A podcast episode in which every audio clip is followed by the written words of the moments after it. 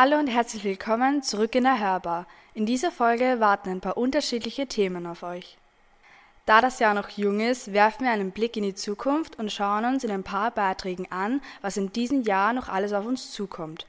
Darüber hinaus gibt es Neuigkeiten und Informationen aus der Schule und aus dem Rest der Welt. Los geht's mit einem Jahresausblick in der Quatschzone.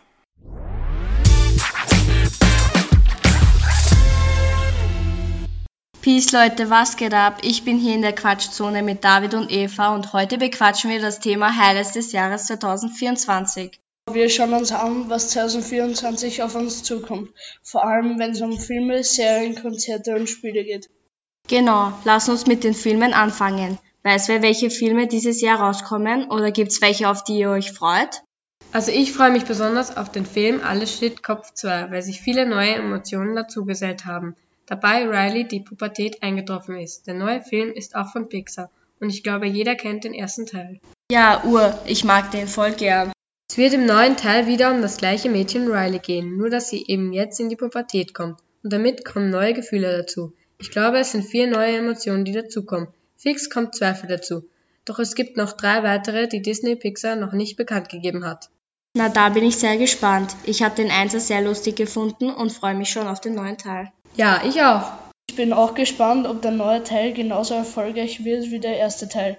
Der hat immerhin 91 Millionen Dollar eingespielt und elf Preise gewonnen, wie zum Beispiel den Oscar. Ja, voll. Weißt du vielleicht etwas über andere neuen Filme, die rauskommen werden? Ja, ich habe gehört, dass die Schule der magischen Tiere 3 im Oktober rauskommen wird. Außerdem habe ich herausgefunden, dass der Horrorfilm Smile 2 auch im Oktober rauskommen wird. Oh nein, bitte keine Horrorfilme. Gibt's noch was anderes?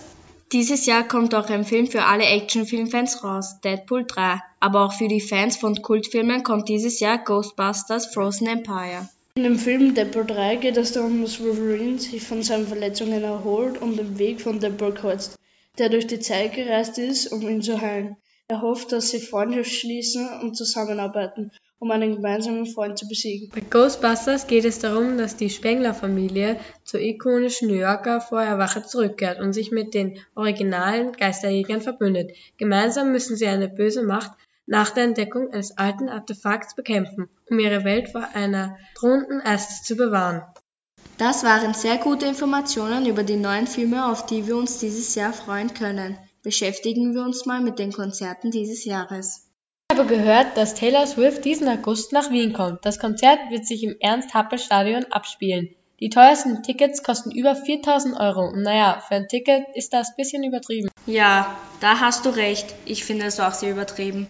Ich glaube aber, die richtigen Taylor Swift-Fans würden sogar noch mehr Geld ausgeben. Und das Ding ist, die teuersten Tickets sind alle ausverkauft. Das ist unnormal. Ich würde niemals so viel Geld für ein Ticket ausgeben. Ich glaube, die Menschen, die 4000 Euro für ein Ticket ausgeben, haben eine Störung. Weil, I mean, 4000 Euro? Ich habe nachgeschaut. Die billigsten Tickets kosten ca. 70 Euro. Ja, okay, das geht noch. Ja, egal. Ihr habt schon vieles über Taylor Swift Konzert erzählt. Wisst ihr, welche Konzerte noch dieses Jahr geben wird? Eine Freundin von mir geht dieses Jahr zum Apache-Konzert. Sie freut sich schon darauf. Von dem habe ich auch gehört, aber ich finde die Preise viel besser, weil es 60 bis 90 Euro kostet. Wisst ihr, auf wen ich mich am meisten freue? Auf wen denn? Luciano. Meine Freundin hat schon Tickets fürs Luciano-Konzert gekauft.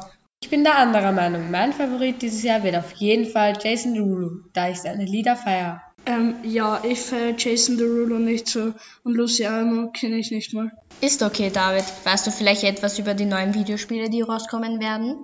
Also, ich freue mich schon auf EA FC 25. Ich liebe es zu zocken und am meisten liebe ich FIFA zu spielen. Dieses Jahr soll ein neuer FC-Teil rauskommen. Der neue Teil und der Vorgängerteil heißen leider nicht mehr FIFA, da EA den Vertrag mit FIFA gekündigt hat. Ah ja, ich weiß, habe auch schon was davon gehört. Ich freue mich schon darauf. Gibt es aber noch andere Videospiele, die rauskommen werden?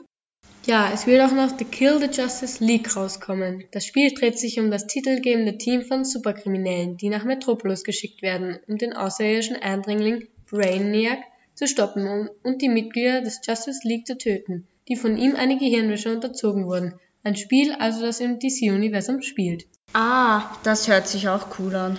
Finde ich auch so. Okay, egal. Meine Vorfreude ist groß auf die Highlights des diesjährigen Jahres. Ich glaube, da sind wir alle einer Meinung. Auf jeden Fall. Ja, Leute, das war's. Ich hoffe, wir haben euch auf ein zwei Sachen Lust machen können, die dieses Jahr noch auf uns zukommen. Bis zum nächsten Mal.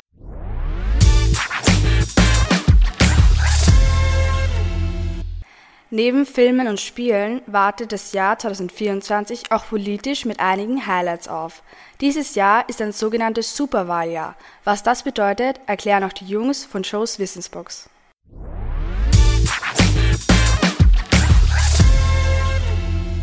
Hallo und herzlich willkommen zurück in Joes Wissensbox.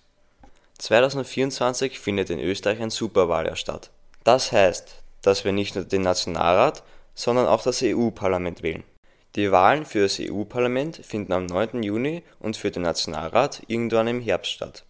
Okay, es wird viel gewählt, aber was eigentlich? Was ist denn der Nationalrat? Der Nationalrat ist eine Gruppe von Personen, die Abgeordnete genannt werden. Ihren Sitz haben sie in Wien und gemeinsam mit dem Bundesrat bilden sie das Parlament. Der Nationalrat ist also Teil des Parlaments. Die Hauptaufgabe des Nationalrats ist die Gesetzesgebung, das heißt das Erstellen von Gesetzen. Man kann 183 Abgeordnete für den Nationalrat wählen, die dann bis zum nächsten Mal in fünf Jahren im Parlament bleiben. Jede Partei hat dort gewählte Vertreter, das heißt der Nationalrat ist zwischen den Abgeordneten der Parteien aufgeteilt. Okay, wir wählen also das Parlament, aber wie hängt das mit der Regierung zusammen? Überall hört man davon, wer wohl der nächste Kanzler wird. Ich dachte, wir wählen Abgeordnete, ich bin verwirrt. Zuerst zur Regierung. Da sind der die Bundeskanzlerin, der oder die Vizekanzlerin und die Ministerinnen. Die Regierung ist für Angelegenheiten verantwortlich, die ganz Österreich betreffen. Das sind zum Beispiel Bildungspolitik, Polizei, Landesverteidigung oder Wirtschaftspolitik. In Österreich wird die Regierung vom Bundespräsidenten ernannt. Es ist ein häufiges Missverständnis, dass wir die Regierung wählen. Das ist ein verständliches Missverständnis, da viele Parteien in ihrer Wahlwerbung von Regierung und Kanzlerschaft reden. Aber in Wirklichkeit wählen wir den Nationalrat. Dank unserer Stimmen haben die Parteien eine gewisse Anzahl an Sitzen im Parlament. Der Bundespräsident geht dann meistens zu dem Parteichef, der am meisten Stimmen bekommen hat und beauftragt ihn oder sie damit, eine Regierung zu bilden. Und so kommen wir zu einer Regierung. Okay, das macht jetzt endlich Sinn für mich. Und es macht ja auch Ursinn, weil die Regierung kann ja nicht ohne Nationalrat arbeiten. Weil für vieles, was die Regierung machen möchte, braucht sie Gesetze. Und für die Gesetze braucht es den Nationalrat. Ganz genau. Aber ganz was anderes. Warum ist es wichtig, dass man zur Wahl geht? Erstens, jeder hat das Recht zu wählen. Und zweitens, jede Stimme zählt. Wenn ich gar nichts wähle, vergrößert sich die Chance, dass eine Partei gewinnt, die ich vielleicht nicht unterstütze. Außerdem entscheide ich mit meiner Wahl, wer im Parlament sitzt und beeinflusse damit, wie die Zukunft unseres Landes ausschaut.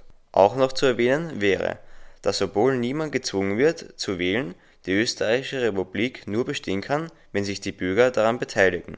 Das sehe ich genauso. Wählen ist wichtig. Aber du hast anfangs was von Superwahljahr gesagt. Was ist denn das? Superwahljahr heißt es eigentlich nur, weil wir dieses Jahr super viel wählen. Eben den Nationalrat, aber auch das EU-Parlament. Okay, und was ist jetzt das EU-Parlament? Ich dachte, der Nationalrat ist das Parlament. Ich bin schon wieder verwirrt. Es ist auch ein Parlament, aber nicht das österreichische, sondern das Parlament der EU. Das heißt, alle EU-Bürger dürfen die Abgeordneten für das EU-Parlament wählen und das EU-Parlament ist auch für die ganze EU zuständig. Wenn wir eh ein Parlament haben, warum brauchen wir ein EU-Parlament auch noch? Weil viele unserer Gesetze mittlerweile in der EU beschlossen werden. Alles klar, ich kenne mich aus. Das war's aus Joes Wissensbox. Ich hoffe, ihr seid ein bisschen schlauer als zuvor. Bis zum nächsten Mal.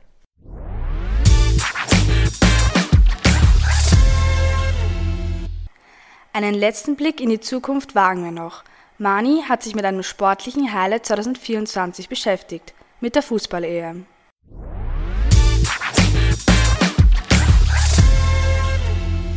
Hallo Leute, 2024 wird fußballtechnisch ein wirklich geiles Jahr, weil die EM im Juni stattfindet. Was ist die EM? Die EM ist ein Wettkampf im Fußball, wo europäische Länder gegeneinander spielen. Wer gewinnt, wird Europameister.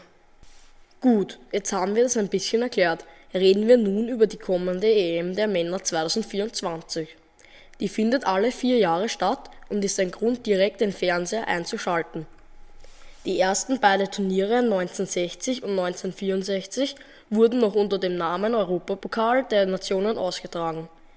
1966 erklärte die UEFA den Wettbewerb offiziell zur Fußball-Europameisterschaft.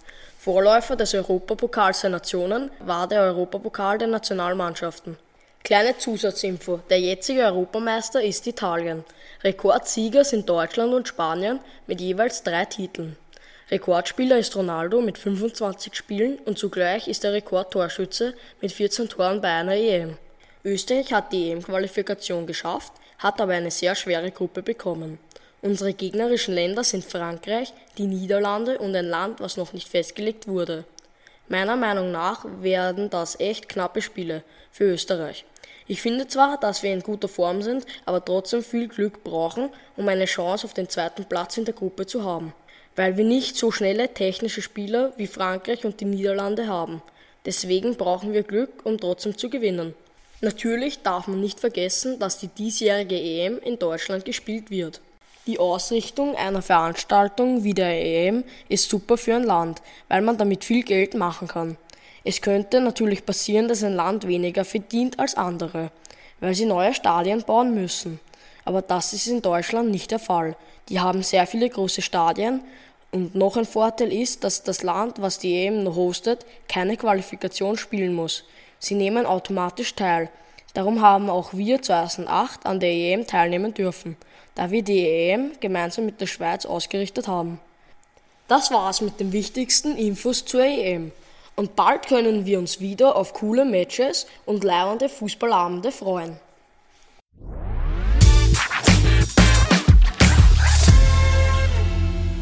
Wie in jeder Folge stellen wir euch auch dieses Mal eins der vier Wahlpflichtfächer vor. Aber hört selbst.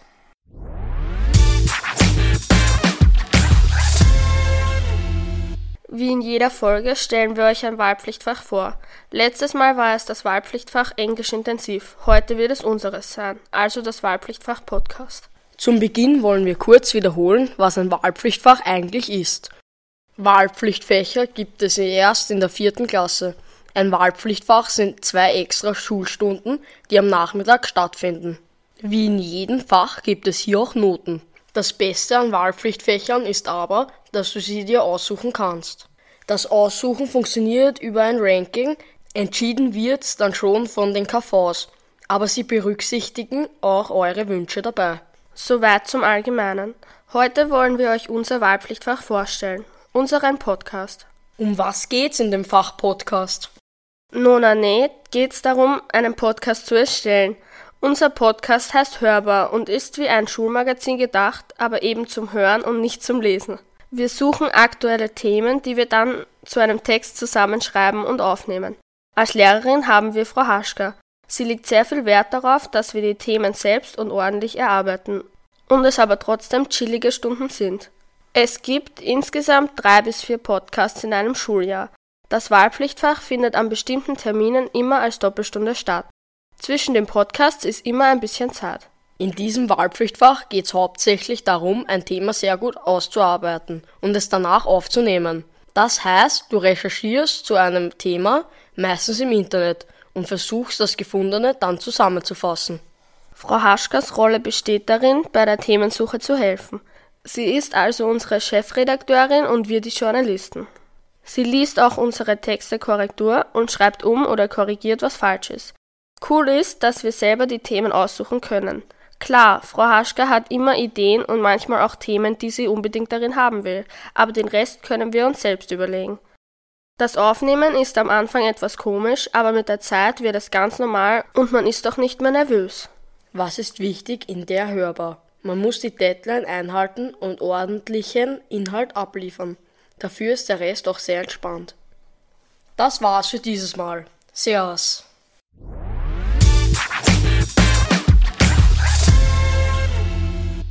Natürlich gibt es in dieser Hörbarfolge auch ein Interview. Dieses Mal hat Hanna unseren Herrn Laab getroffen. Warum und worüber sie geredet haben, hört ihr jetzt.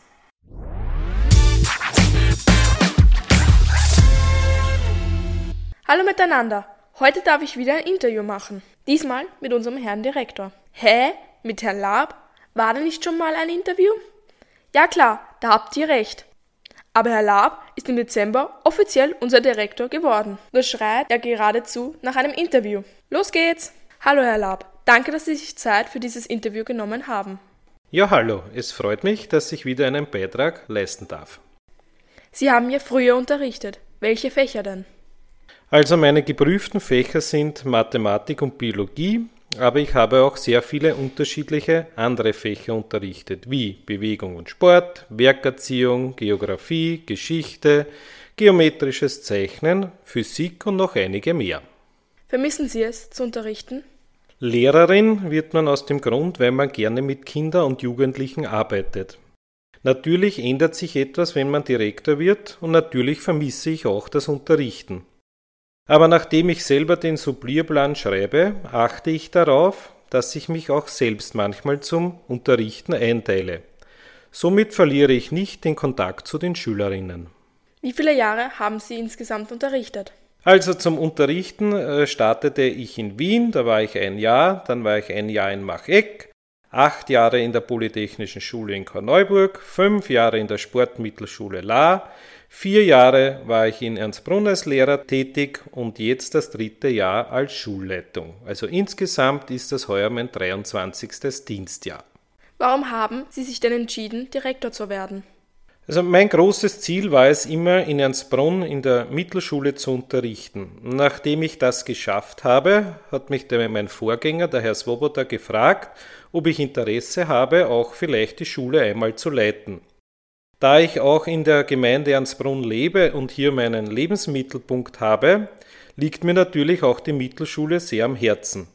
Ich war selbst Schüler hier und meine zwei Söhne gehen bzw. sind auch hier gegangen.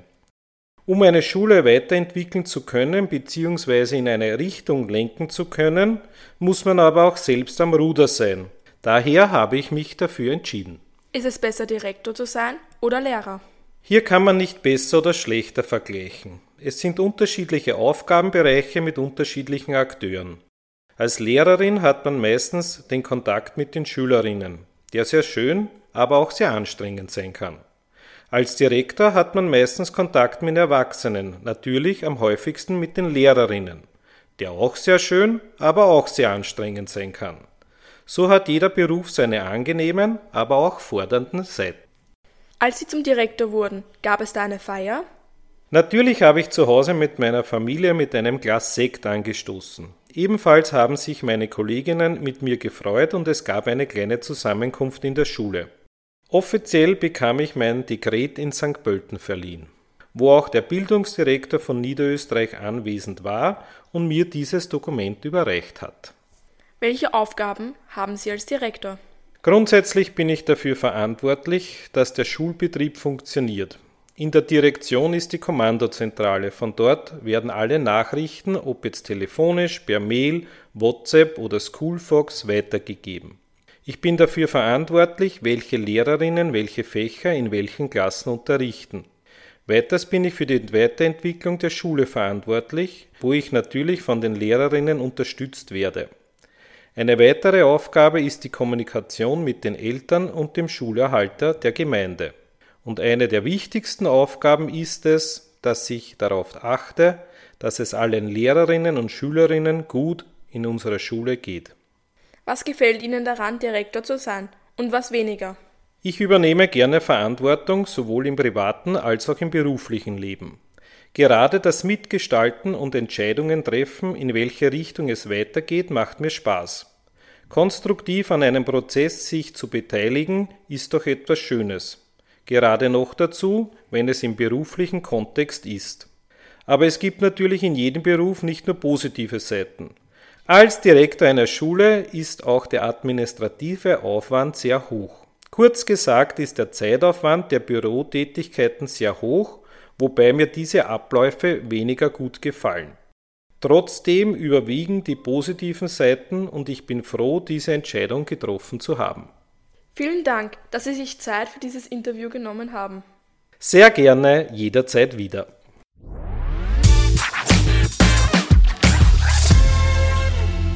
Zum Schluss haben wir ein hochaktuelles Thema für euch. Künstliche Intelligenz. Es wird gerade sehr viel darüber geredet und geschrieben. Wir haben uns angeschaut, warum.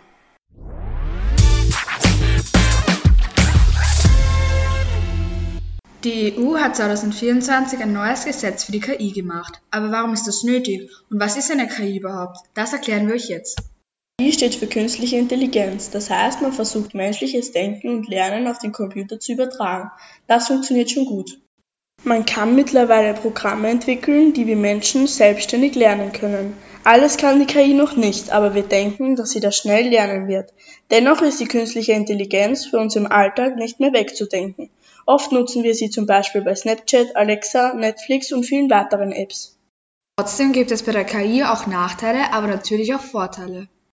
Drei Vorteile sind zum Beispiel, dass sie der Automatisierung sehr hilft. Sie kann automatisch Aufgaben erledigen, sodass die Menschen sich um andere Dinge kümmern können. Außerdem sorgt die KI für Entlastung und beschleunigt die Arbeit, indem die KI die Arbeit für die Menschen übernimmt und so auch schneller arbeiten kann. Nachteile sind Datenschutzprobleme, Fehleranfälligkeit und Abhängigkeit. Natürlich ist die KI noch nicht perfekt und es können Fehler passieren, also kann man sich noch nicht ganz auf sie verlassen. Außerdem müssen die Menschen auch lernen, ohne sie auszukommen. Deshalb der Punkt Abhängigkeit. Die KI soll uns das Leben vereinfachen, doch wir müssen auch ohne sie leben können. Das Datenschutzproblem haben wir immer im Internet, aber durch die KI besonders. Bis jetzt gibt es noch keine Gesetze, aber genau die sollen jetzt kommen, mit der sogenannten KI-Verordnung. Wir erklären euch aber jetzt, was die KI-Verordnung überhaupt bringt. Also die KI-Verordnung soll einen legalen Rahmen für die Entwicklung, den Einsatz und die Nutzung von KI-Systemen in der EU bieten. Also quasi ein Gesetz für die KI, das in der EU gilt, um die Entwicklung und Verwendung der KI zu regeln. Aber warum brauchen wir das? Zum Beispiel beim Thema Urheberrecht. Urheberrecht ist das Recht über eigene schöpferische Leistungen. Kunstwerke und mehr alleine zu verfügen. Das heißt, wenn ich ein Foto mache und das ins Internet stelle, gehört das Foto trotzdem mir. Niemand darf das ohne meine Zustimmung verwenden, also auch die KI nicht. Aber genau das passiert. Es gibt KI-Bildgenerator wie zum Beispiel MyEdit, Photodirector oder Leonardo AI, die Bilder erstellen können. Ich wünsche mir zum Beispiel einen Hund, der Fahrrad fährt und die KI baut mir ein Bild nach meinen Wünschen. Dazu verwendet die KI aber wieder andere Bilder, die sie im Internet findet, wie zum Beispiel mein Foto, das sie eigentlich nicht verwenden darf. Solche Urheberrechtssachen, aber auch andere Themenbereiche regelt das neue Gesetz.